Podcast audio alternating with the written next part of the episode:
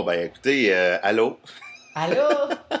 je, je, suis vraiment content de, de vous jaser. J'ai passé pas mal de temps, euh, naturellement, à écouter votre musique euh, ces derniers temps, puis à euh, bon, lire toutes les réponses que vous m'avez déjà données. Puis je trouve ça vraiment intéressant parce que déjà d'avoir eu les réponses de tout le monde, chacun de votre bord, ça permet de, de voir des éléments sur lesquels euh, vous vous entendez tout de suite, d'autres des éléments où, qui, qui vont nous amener sur d'autres d'autres types de questions.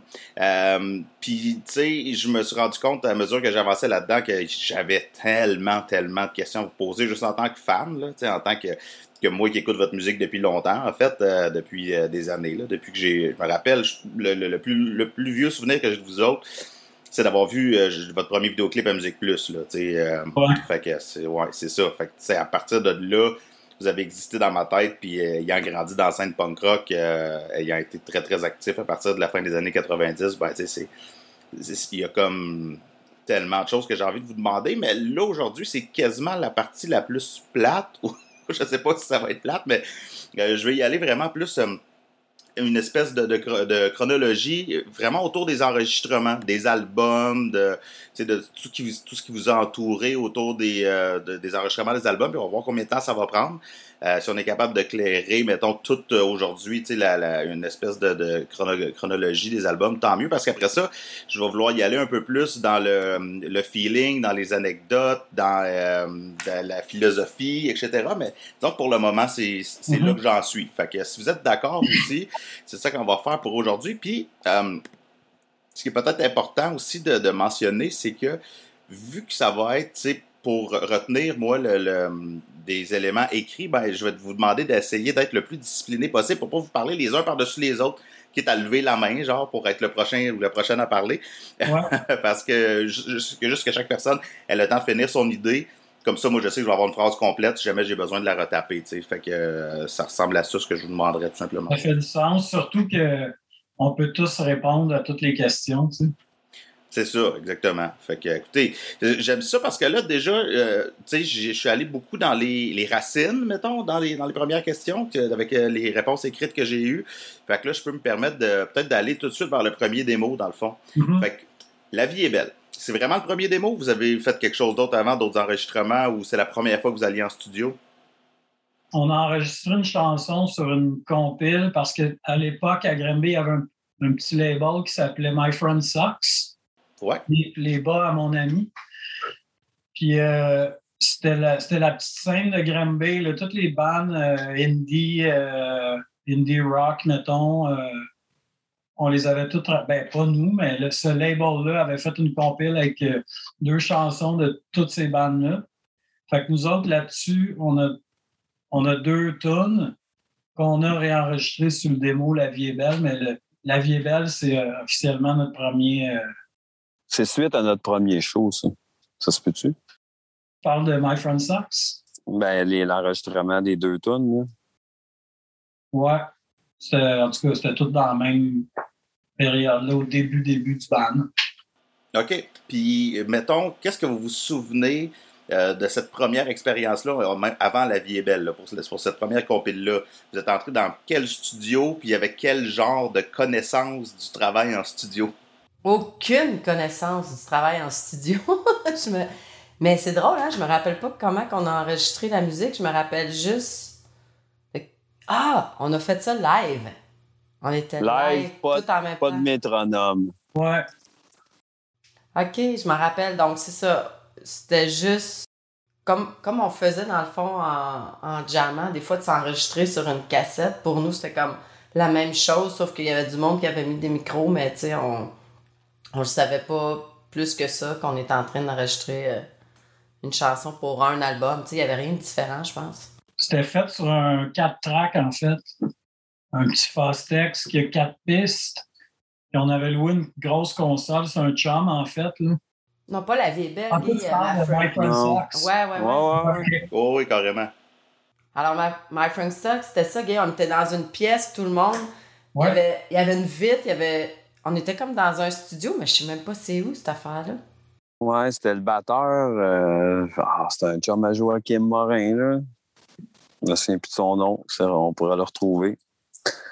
Mais euh, c'est lui qui avait enregistré ça, je me souviens. C'était pas Dubé? Ouais. ouais. Éric Dubé, non? Éric Dubé. Stéphane? Euh, il était Stéphane Dubé. Stéphane. Il était plus vieux, là. Il connaissait comme une coupe d'affaires. Mais D'ailleurs, My Friend Sucks, les deux tunes qu'on a enregistrées là-dessus sonnent bien mieux que La Vie est belle. Ah, excellent point.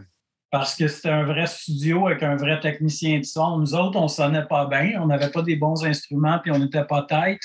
Mais le son en tant que tel, ça sonnait bien mieux.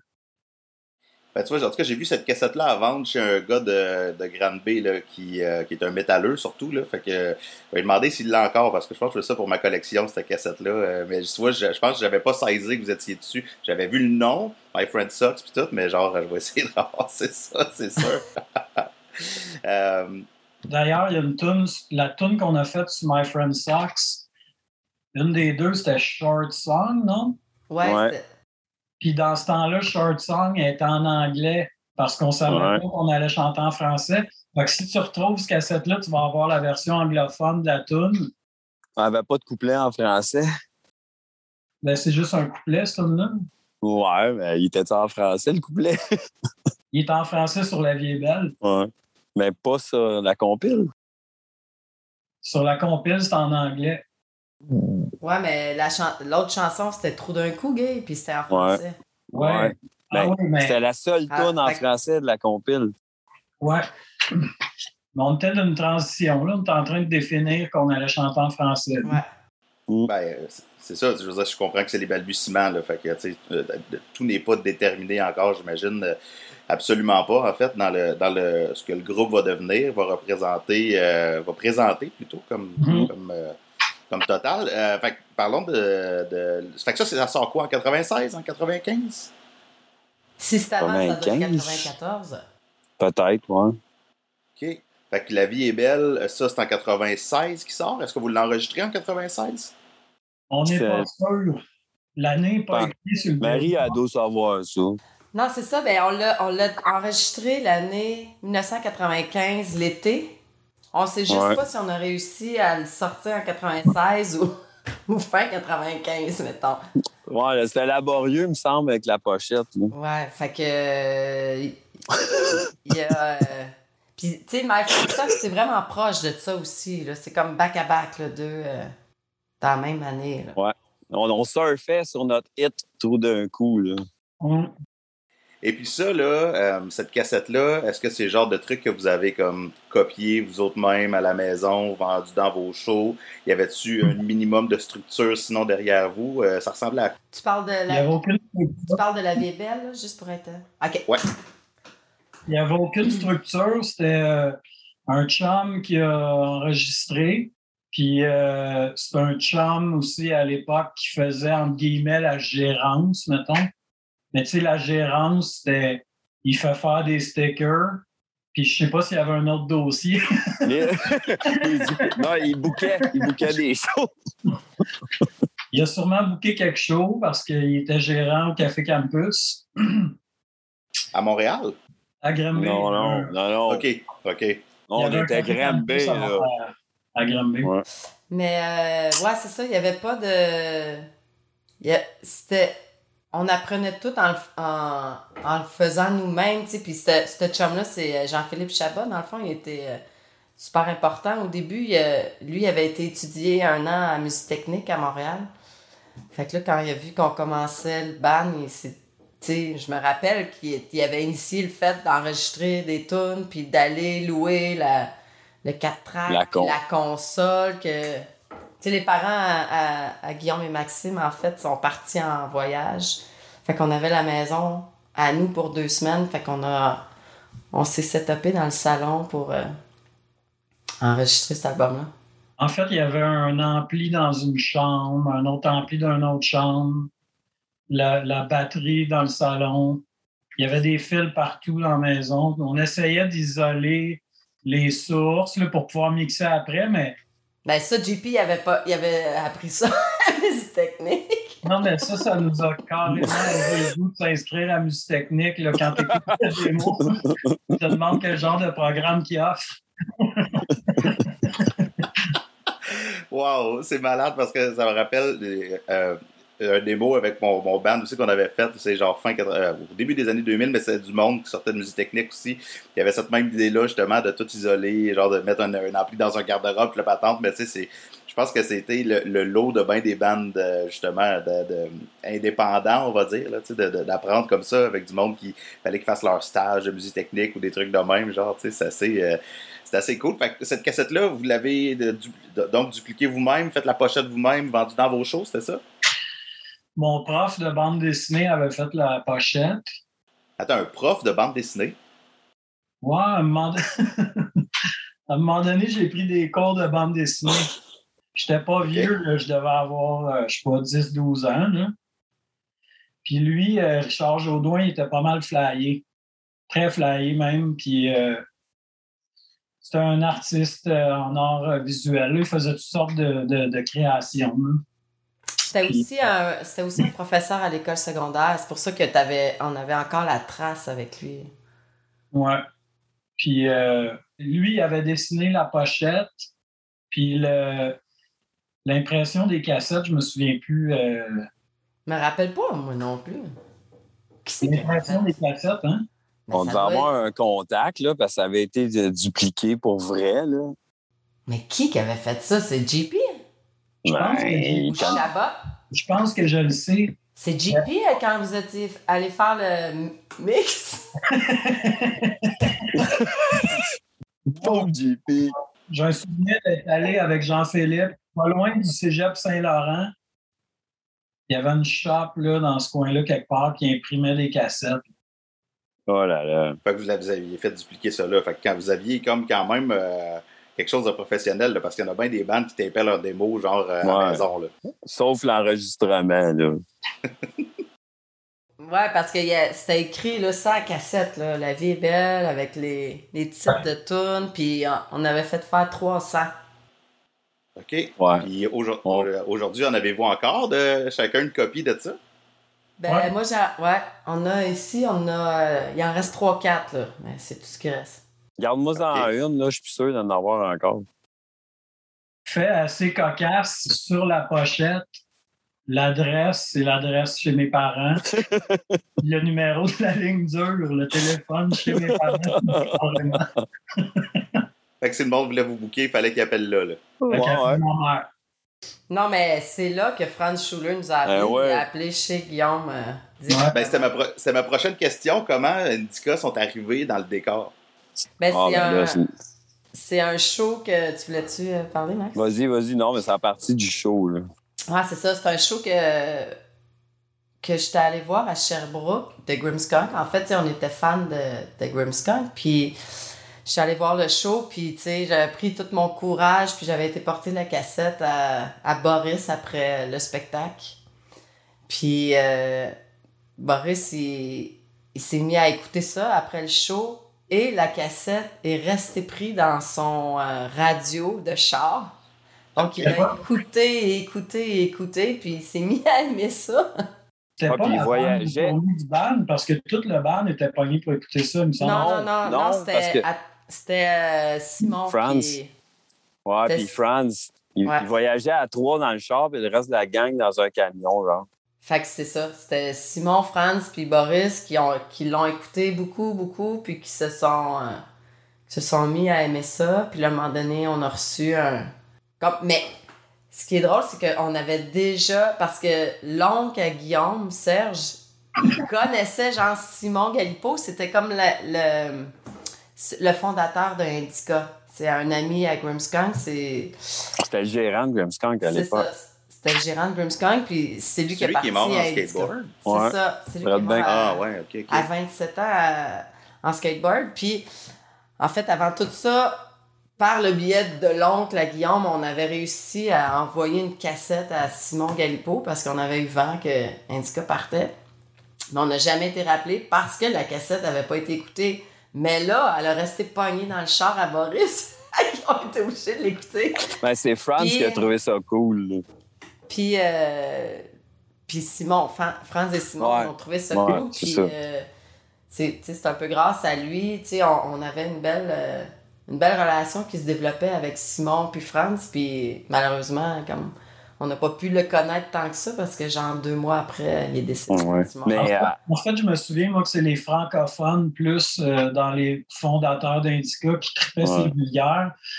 Puis les anglos tripaient moins un peu parce qu'ils catchaient moins où est-ce qu'on s'en allait avec ça. Mais euh, effectivement, Simon, on a eu, je pense, deux meetings avec, puis il était très, très, très motivé. C'est un fan des marmottes aplaties aussi, puis euh, il croyait beaucoup, lui, au vulgaire. tu sais, parce que quand Simon est, est décédé, euh, tout le processus a arrêté complètement. là. Pendant longtemps, on n'a pas eu de nouvelles, puis c'était stallé, notre affaire. Là. Mhm. Et le temps qu'eux se réorganisent, euh, ils- que Franz reprenne comme plus la compagnie de disques là, avec EIA. Parce que je me souviens, ça a dû prendre une année. Là. Il me semble qu'on n'avait plus de nouvelles depuis longtemps. là. Il n'y a Mhm. rien qui bougeait. là. Mhm. Puis Je me, je me demande même d'ailleurs si euh, le fait de, de, de sortir le, le premier vrai album des Vulgaires, c'était pas un peu pour respecter la volonté de Simon? Ah, ouais, parce que lui, il avait trippé sur le projet, il voulait le faire, puis les autres se sont dit, écoute, on, c'était ça, c'est- ça aurait été sa volonté, fait qu'on va le faire. Parce que c'était pas unanime du côté d'Indica. Tu sais, les gars de Grimm étaient là-dedans, toute la gang. C'était pas unanime. Là, sortir les vulgaires, c'était pas, euh, c'était pas la grosse affaire. Là. Euh, Franz et Kyria, ils ont mis de la pression là, pour, pour sortir l'album. Mhm. OK, ben c'est ça, tu sais, j'allais vous demander, tu sais, tantôt vous disiez peut-être que d'un du côté peut-être des euh, les plus anglo euh, du label, peut-être qu'ils comprenaient un peu moins puis tout.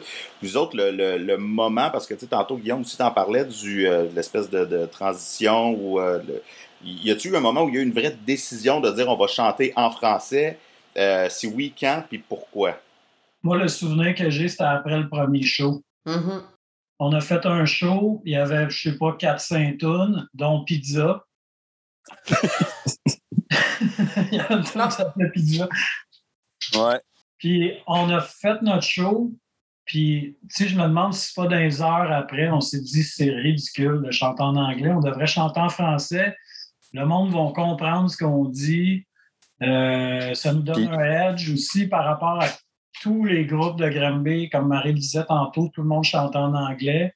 Fait que ça nous. Déjà, ça nous donnait une personnalité beaucoup plus forte que les Ouais. autres.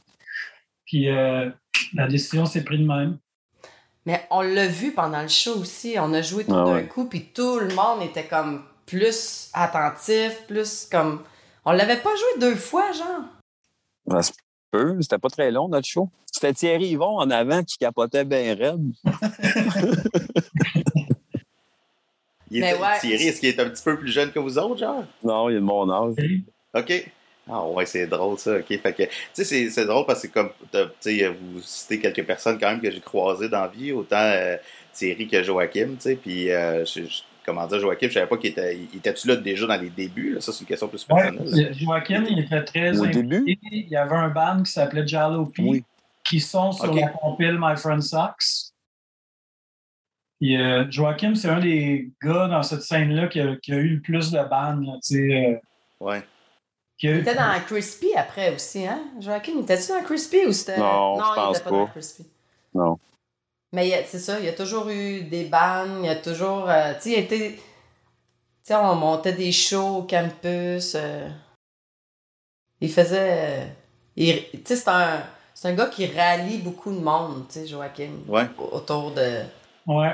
Autour de sa passion pour la musique. Puis, il faisait ça à Granby, là, quand on était adolescent. Ben, on, on y, revi- on y reviendra ou euh, je, Mhm. je- peut-être que j'aurai une discussion avec aussi éventuellement. Peut-être. Ben, j'aimerais ça, tu sais, quand même couvrir la scène de Grande Bay. Ça me, Ouais. ça me passionne toujours de réussir à couvrir les scènes des différentes régions. Puis je trouve que, tu sais, je- j'en ai beaucoup entendu parler. J'ai resté avec euh, Johnny Love aussi, là, euh, Ouais.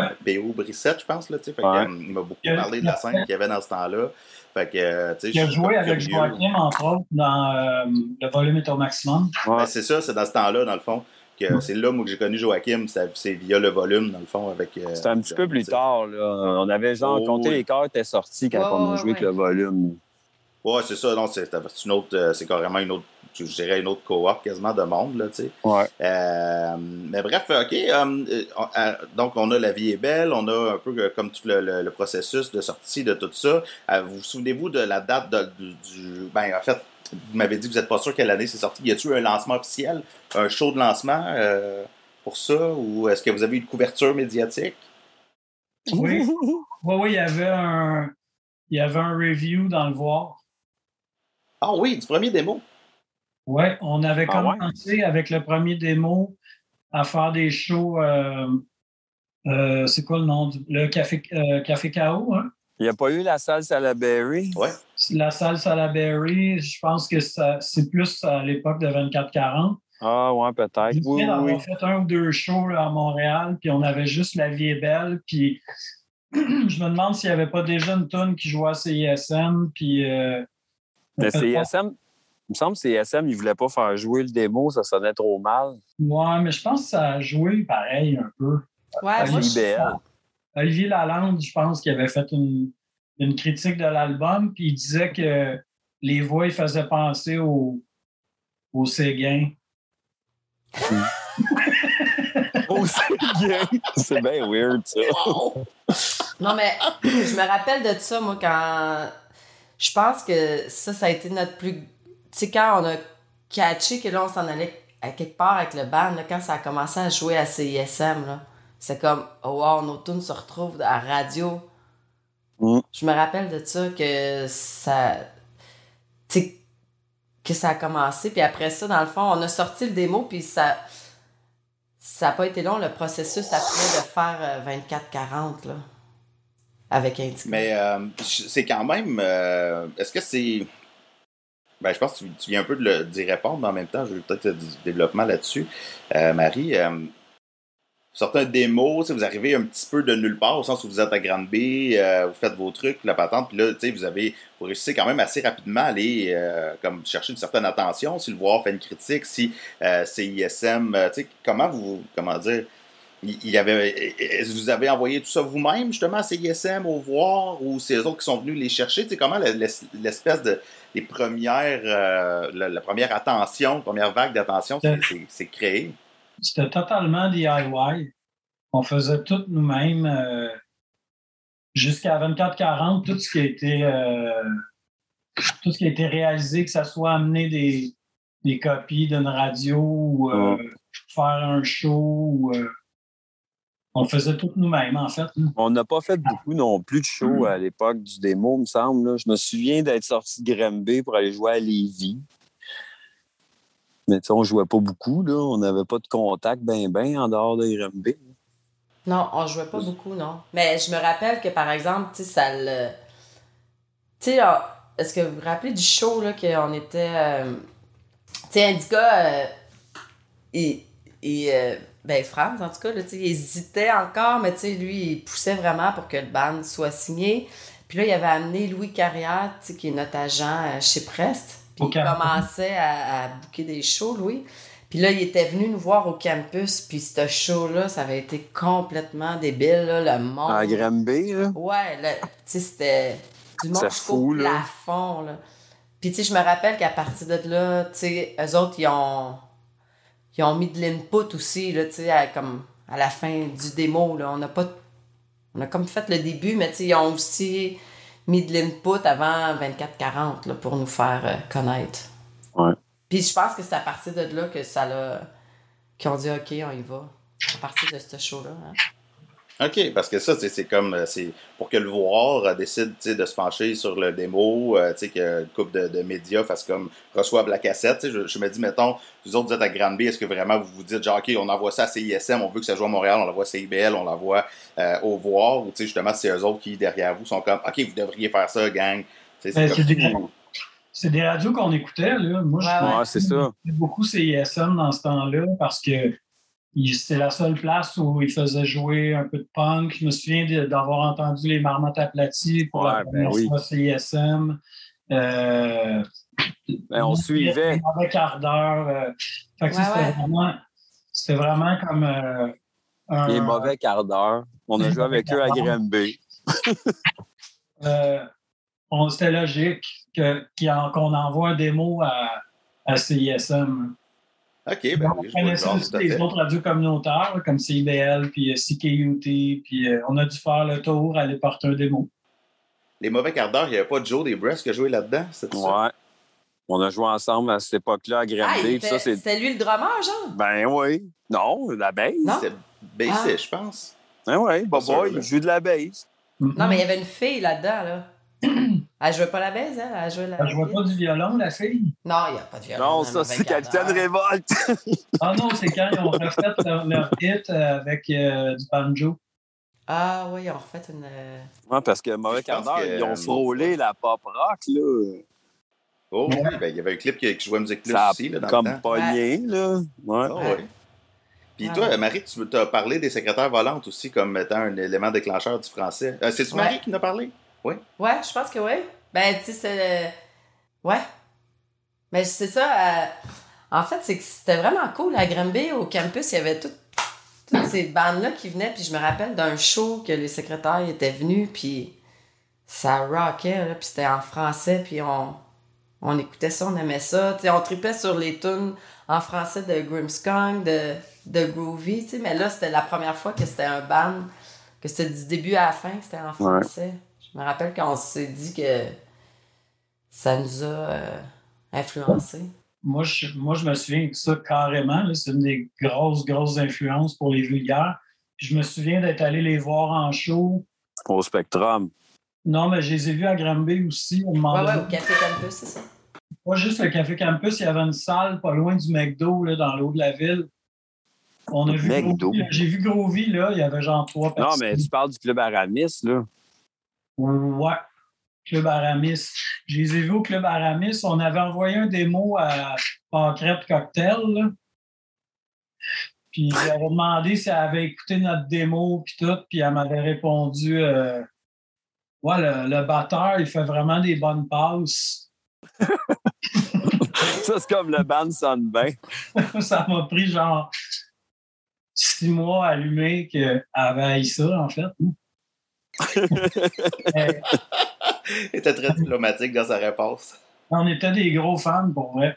Tu, te- tu tripais Ah, pas c'est dessus, cool. toi? Tu tripais pas sur Pancrate euh, Cocktail? Qui ça, toi? Gay ou moi? Guillaume, ouais. Hum. T'as petite en tabarnak. Peut-être j'hallucine. En Ah, mais sortie pour Hakim, en tout cas. Ah, sorti avec Joachim, c'est ça, d'abord. Oh my Ah. God. Tu vois comment il était plugué, ouais. Joachim? Ah, il, était, il, il Ouais, avait du input dans le business. oui, c'est clair. Hein? Puis, fait que bon, on est un peu dans, cette, dans toute cette période-là. Puis là, ben, je vais arriver à 24-40 dans le fond. Tu sais, Euh, à quel moment, justement, Indica vous disent OK, go, on vous signe, puis on fait un album. Puis comment ça, comment ça se passe? Comment vous recevez ça? On a fait. euh, Ben, c'est ça, je pense que après ce show-là, là, que, que ça a levé, je pense que là, le fait d'avoir un, un tourneur qui tripe aussi sur le band, on dit OK, go. Puis, comme ils partaient aussi, euh, Indica, on a. Ils nous ont mis sur un, programme, mais ils nous ont aidés à avoir accès à Jeunes Volontaires. Fait qu'on a monté une grosse sub pour avoir de l'argent pour faire 24-40. Puis ça a parti vraiment de là, de, de jeunes volontaires à, à, à développer vraiment l'album puis à le faire. là. Avoir, la, avoir des sous pour enregistrer. ouais. Ouais. C'est. Franz qui avait proposé qu'on qu'on prenne les meilleures tunes du démo, puis euh, les meilleures de nos nouvelles tunes, puis qu'on fasse un genre de court album. C'est pour ça que ça dure juste 24-40. Tout ça, c'était c'était euh, c'était chapeauté par Franz. Il nous aidait à choisir les tunes, à, à- à un petit peu euh, proposer ce format-là. Puis euh, Il nous aidait même avec les tunes. Tu sais, je me Ouais. rappelle qu'il avait donné ses commentaires de. Pourquoi vous Mhm. faites ça deux fois, faites ça quatre fois, pourquoi tu pourquoi tu chantes pas ça de même? Mm. Il était très. c'est de la réalisation un peu. là, déjà. Ouais, c'est c'est comme notre premier contact avec la réalisation, puis de le fait de, de pousser les tunes un peu plus loin, là, de travailler les tunes. euh, Puis comment vous receviez ça, ces premiers inputs-là, mettons? Tu sais, euh, il y, a- il y a des moments, je pense que Marie, euh, Marie tu as parlé de, de l'intégrité euh, artistique, entre autres, là, tu sais, d'une de tes amies qui avait pas voulu que tu retouches euh, sa chanson. Là. Euh, comment vous receviez ça, les, les, les, les premiers euh, contacts comme ça avec la réalisation? on était Toujours. super ouverts, super toujours ouverts. ouvert, ouais. On était confiants qu'on connaissait rien. Tu sais, Franz, là, les premiers shows qu'on a fait avec Grimmskong, qui est arrivé sur le stage, puis il nous a expliqué que ça prenait des tuners. on connaissait rien, on faisait n'importe quoi, n'importe comment. On écrivait une chanson, puis là, euh, une fois qu'elle était tapée, bon, ben c'est ça la chanson. S'il nous était même pas venu à l'esprit de la travailler, puis de, ben, on les travaillait un peu, évidemment, mais c'est comme si ben, le texte, c'est ça. Là, tu sais, ben, de toute façon. Fini, sans jamais se dire on pourrait le, le relire, puis euh, changer des bouts moins bons. Puis Mm. tout était hyper spontané, non réfléchi à aucun niveau. Puis c'est Franz, dans le fond, qui nous apprenait qu'on peut travailler une chanson, on peut changer des affaires dedans. Peut-être que ton bridge n'est pas bon, tu devrais en écrire un autre. Mm. Peut-être que ton texte il est meilleur ici, puis ton deuxième couplet, on ne catch pas trop ce que tu essaies de dire.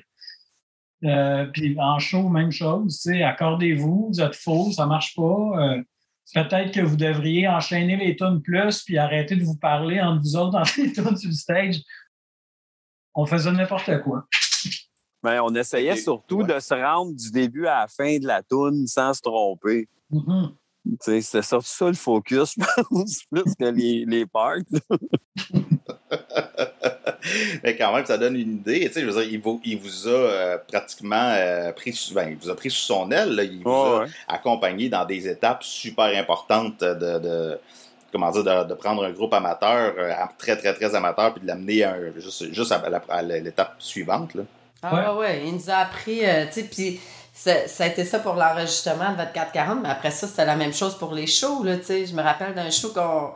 Parce que Grimmskong nous a amené euh, en première partie à travers le Québec, là, dans des salles pleines partout, là, puis on connaissait rien, le gars, il pétait des cordes sans arrêt. Je me rappelle d'un show que le batteur, là, tu sais, Yannick Parent, il est arrivé juste avec ses baguettes, puis là, le drummer, il était comme... Mais non, faut t'amener ton snare en show, pis tes cymbales. Puis là, parce qu'il nous avait dit de rien amener, mais nous autres, on savait pas qu'il fallait au moins amener le snare. Puis les... Fait que, tu sais, plein d'affaires de même qu'on a eu de l'air un petit peu. Mais on a continué à apprendre des choses de même euh, tout le long, là, tu sais. On a appris vite parce que, comme tu dis, on, est- on était très bien épaulés. Là, tu sais, le Boomskunk nous aidait euh, à devenir un vrai band en nous expliquant Ouais, mille choses qu'il fallait savoir quand on a un band puis qu'on se doutait pas. là. Mais on Tu sais, avait je pas de, on avait ouais, zéro expérience. Puis Grim, on nous ont fait faire des shows dans des arénas, tu sais, pas de soundcheck entre deux bandes, là. T'as juste des line checks, t'as zéro expérience. Tu sais, c'était tough, là. On connaissait rien, puis c'était déjà des gros setups, là. Fait que, tu sais, veux, veux pas, fallait qu'on apprenne vite, là, parce que ça avait de l'air cucu, là. Écoute, il va falloir que je parle avec Franz parce que je trouve ça vraiment hallucinant. Je me dis, imagine aujourd'hui un label qui ferait ça. Tu sais, prendre un band au point que vous étiez, puis dire, OK, ce band-là, on va le pousser. Tu sais, on va leur apprendre qu'il faut se, se, se stationner sur un stage. On va leur apprendre si, tu sais, euh, maintenant, il y a beaucoup plus de travail de déjà fait derrière un band. Tu sais, il va avoir chez, chez, chez lui aussi une certaine euh, naïveté jusqu'à un certain point. Il fallait qu'ils y croient, mais il va avoir une certaine naïveté aussi de, de, de leur propre début, tu sais, de faire comme, OK, on croit à ce band-là, puis on les pousse. Je sais pas. Ben, tu sais, ils Mais venaient ils- Ben, vas-y. ils- Eux autres, ils avaient été sur. euh, avec Martine Prévost, là, ils avaient été sur un label, je me rappelle plus c'était quoi, là. Mais c'était. Ouais, c'était. Euh, C'est pas pas Tux ou quelque chose comme ça, là. Il y avait Ouais. eu. Euh, Il produisait des SPC, shows, hein. là. Ouais. Ouais.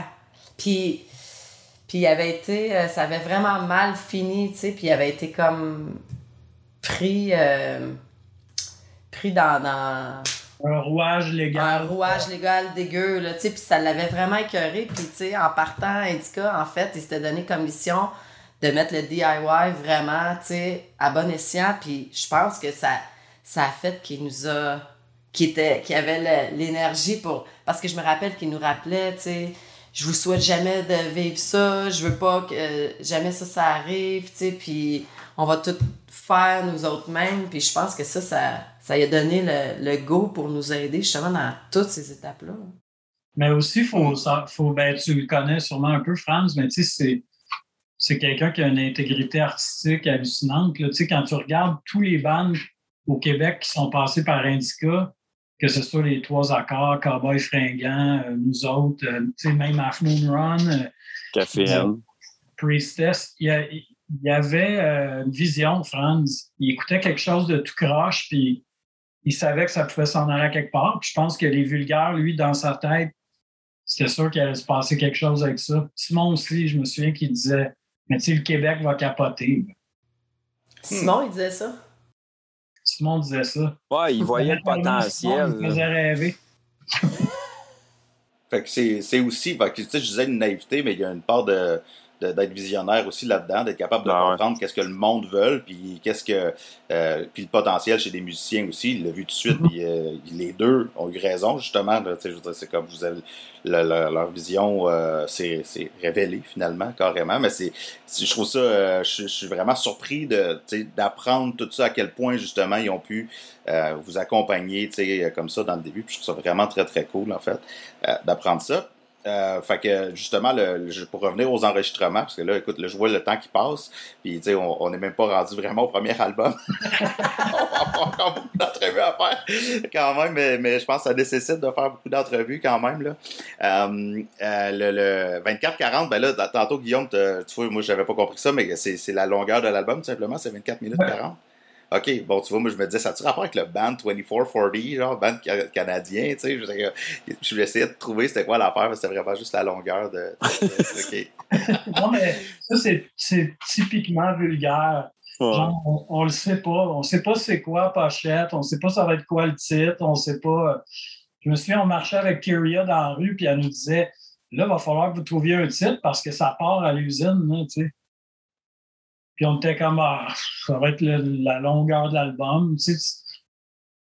on, écrivait des bonnes tunes, mais on n'avait pas beaucoup de vision par rapport à, ce genre de choses-là. Ouais. Ben, avec le temps, tu apprends ces affaires-là aussi. Là, C'est comme. Ouais. Euh, vous avez fait un. Le antidépresseur était sur 24-40. Euh, ouais.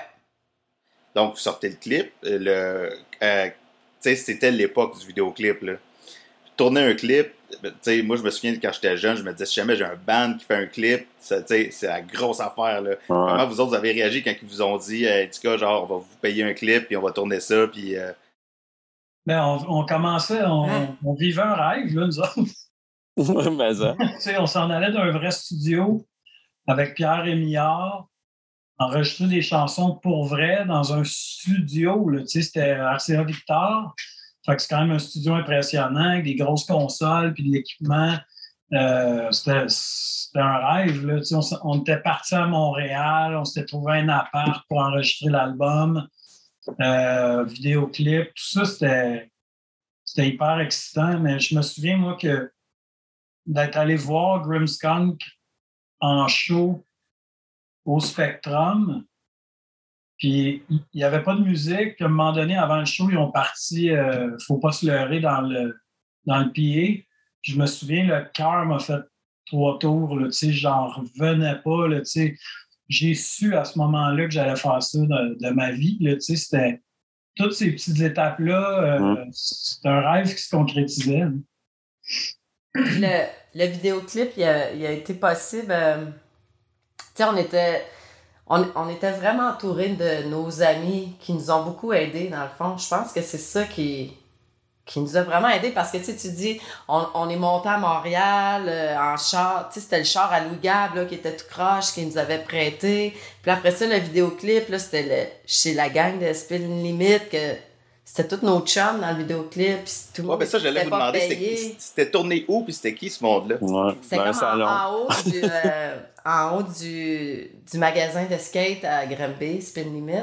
En haut, il y avait un appartement. Fait que c'était Hugo Foisy qui était propriétaire de, de, ça euh, en haut, puis Danny, Danny Gaudreau, Jean, qui habitait là.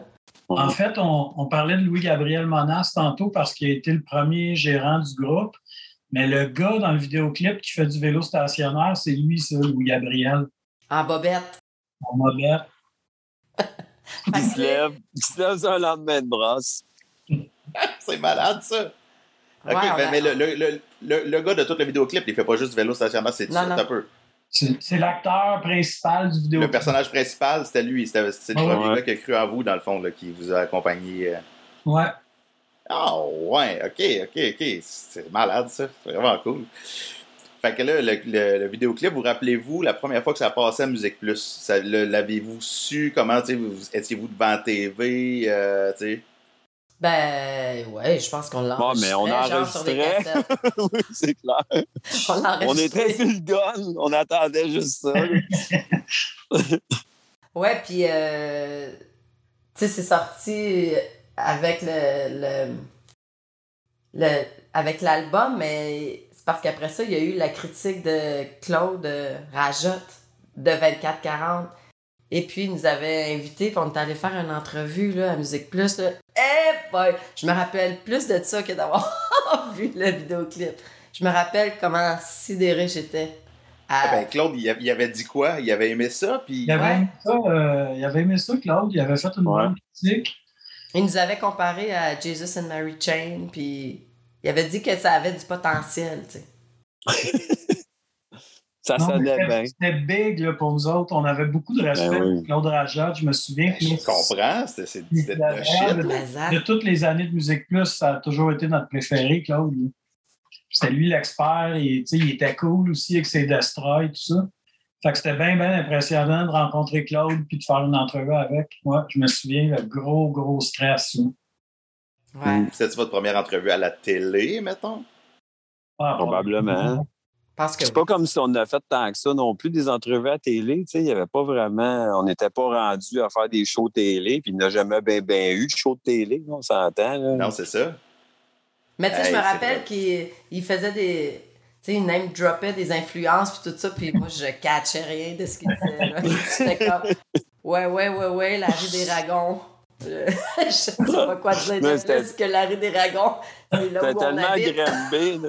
C'était tellement les vulgaires, au début. Non, là. mais Toutes c'est les ça. références, c'était Grimby. euh, Ben, Ben, c'est ça, c'est t'écris là- avec ce que tu connais, tu sais. Ouais, Ben ouais. c'est ça. Puis, puis c'est tes chums qui te font que, tu sais, je me rappelle quand on avait écoulé toutes les démos, là, dans le fond, juste av- avant que ça se passe avec Indica, tu sais, c'est comme.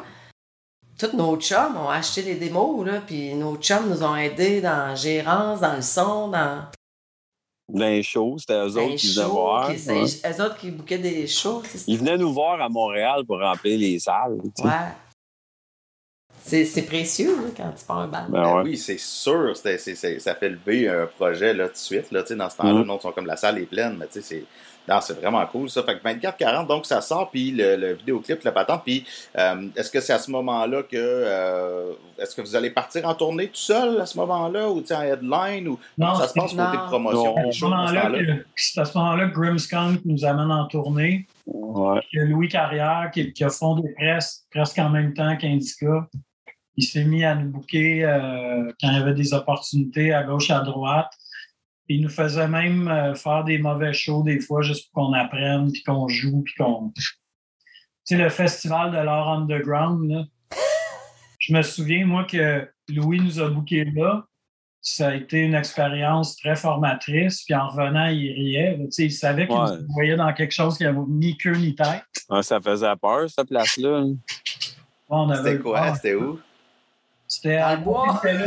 Et tu Non, Melbourne. proche de Wickham. Melbourne. À côté de Wickham, genre, dans ce coin-là. Dans le coin de Sherbrooke, Melbourne, c'est comme un, un festival dans le bois avec un. Une, Hey, un- hey, hey, un avec du monde, avec du en forme, là. Non, mais c'était. la particularité de ce festival-là, c'est que c'est un, un festival de crusty punk. Là. OK. Tout le monde est sur la mescaline ou ses champignons. Sais, le monde, le monde tombait à terre tu sais, à 2 heures l'après-midi. J'ai vu un gars faire un backflip d'une table à pique-nique, il est tombé la tête. Euh, il, vendait, il vendait du blé d'Inde. C'était genre un blé d'Inde pour 25 cents, puis trois pour une pièce. Tu sais, tout le monde était complètement scrap là-dedans.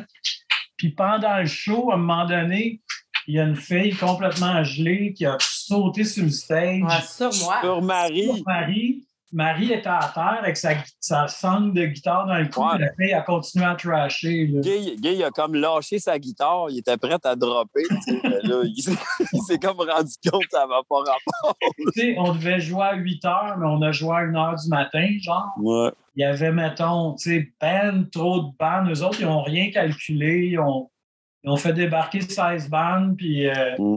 là, tu nous autres, on essayait de négocier pour jouer. On peut jouer bientôt parce qu'on voulait s'en aller? On a faim. Le gars, là, tu sais, le DT, il s'appelait Astérix. Oh! Tabern, Harry. Il y avait une marmite dans, un peu plus loin dans le bois. Avec du monde dedans. au mushroom. Ah Puis ouais. finalement, on devait payé genre 50$, piastres, puis on a eu 15$. C'est genre, c'est ce qu'on a. Merci. Oh, C'était Wow. classe, ça. Ouais, j'aime que tu as dit, Guillaume, que c'était formateur. C'est ça, c'est ça que Louis nous avait dit. Louis nous avait dit, oh, oh, oh, c'est juste pour voir, là, vous appreniez, là, à la dure.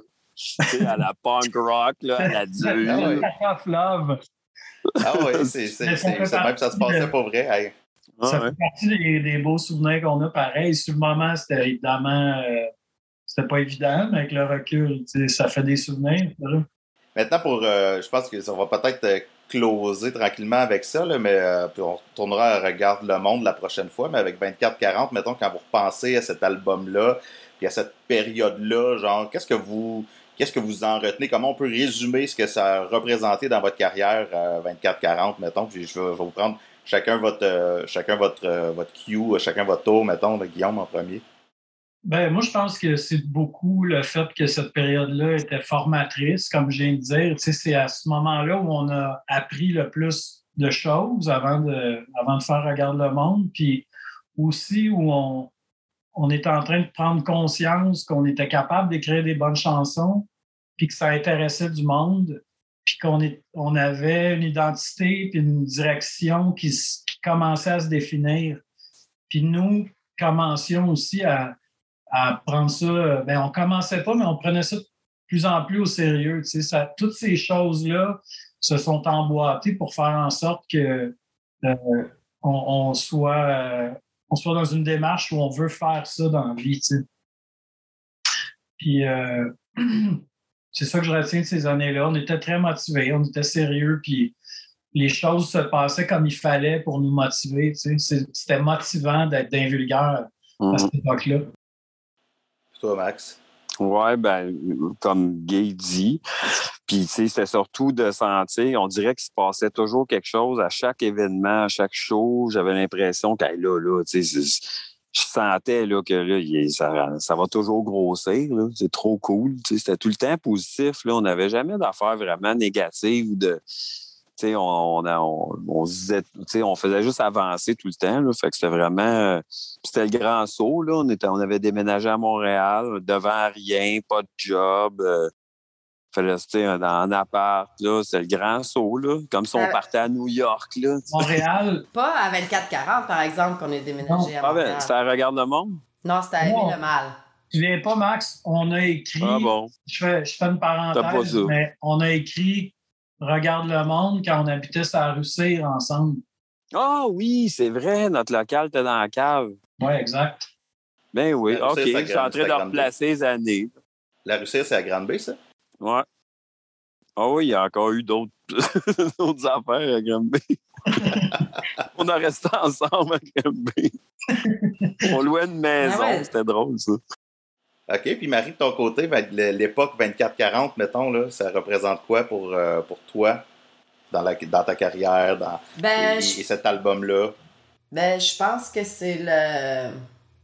C'est quelle année ça? C'est 80. euh, Je pense que ça définit que, c'est ça que je veux faire dans la vie, moi aussi. Je pense que le fait qu'on prenait ça euh, vraiment au sérieux parce qu'on avait envie que ça continue, tu sais, ça. sans, se prendre au sérieux, on, on a toujours pris la musique au sérieux. Puis je pense que ça a commencé avec 24-40 même si on savait pas ce qu'on faisait, tu sais, on, on voulait apprendre, puis on refaisait pas les mêmes erreurs, là, tu sais. Un coup qui nous avait dit, là, euh, t'amènes ton snare, on amenait notre snare, là, tu sais, puis on... non, mais tu sais, je me rappelle aussi d'avoir pris les choses en main, là, avec euh, Jeune Volontaire, tu sais, d'avoir commencé à, à, à mettre aussi la main à la pâte côté administratif, tu sais, quelque chose que... un rôle que j'ai joué dans, dans les vulgaires beaucoup, là, tu sais, tout au long de la carrière, puis je me rappelle que ça a commencé là aussi, tu. Fait c'était comme un peu notre, notre fibre d'entrepreneur, d'avoir un band, mais de le pousser aussi, là. Notre but, c'est de continuer à faire ça. Mm. OK, ben je retiens ça pour euh, les, la prochaine discussion euh, jeunes volontaires. Je, on y reviendra peut-être. Puis le, côté entrepreneurial, justement, d'avoir un band aussi. Parce que, tu sais, nécessairement, pour pouvoir durer toutes ces années-là, ça prend ça. Faut, ça prend quelqu'un qui décide aussi à l'intérieur du band oui, ça va être notre travail. Euh, ben, ça prend tout le monde, faut qu'il décide ça. Mais, OK, on va, on va se structurer. Puis, tu sais, ça devient comme, tu sais, quelque chose de de bien sérieux. Puis, tu sais, euh, jeune volontaire, euh, je sais que les 5 4 qui étaient là-dessus au début, avec les débuts d'Air to Care, tu sais, puis tout. Euh, fait que, tu sais, plus j'y repense, plus je vois de disques de l'époque où il était, tu sais, genre, ça a été produit avec l'aide de jeunes volontaires, etc. Puis je me dis, tu sais, ça a été quand même un programme gouvernemental qui a marché, en fait. Ouais, ouais, ouais. Ouais. Il me semble que, ouais, vous avez passé votre carrière à dire que le gouvernement, c'est de la marde. pas, le programme! c'est vrai que c'est un super programme quand tu y penses parce que ça oblige les jeunes à, justement se structurer, à s'organiser, puis ça leur donne une chance de, de partir un projet. Tu sais. Euh. Nous autres, cet argent-là, 100% c'est aller dans les dépenses pour que le band puisse commencer. Hmm, c'est vraiment intéressant. Bon, ben, on va reprendre ça la, la, prochaine fois, vu qu'il est presque une heure. Euh, puis je ne voudrais pas me lancer dans une autre euh, question qui nous amènerait à une heure et demie. fait que, parce qu'on va regarde le monde. Mais je trouve ça vraiment intéressant. Euh, c'est fou, là. Il y a du stock, il y a du stock, il y a du stock. En fait, c'est ça. Je, je me doutais bien que ce serait comme ça, là, mais que plus on en parle, plus je veux fouiller dans des, dans des certains éléments. Puis tout. Puis moi, je vais me débriefer un petit peu de mon côté pour prendre des notes pour la prochaine entrevue. Fait que mm-hmm. merci beaucoup.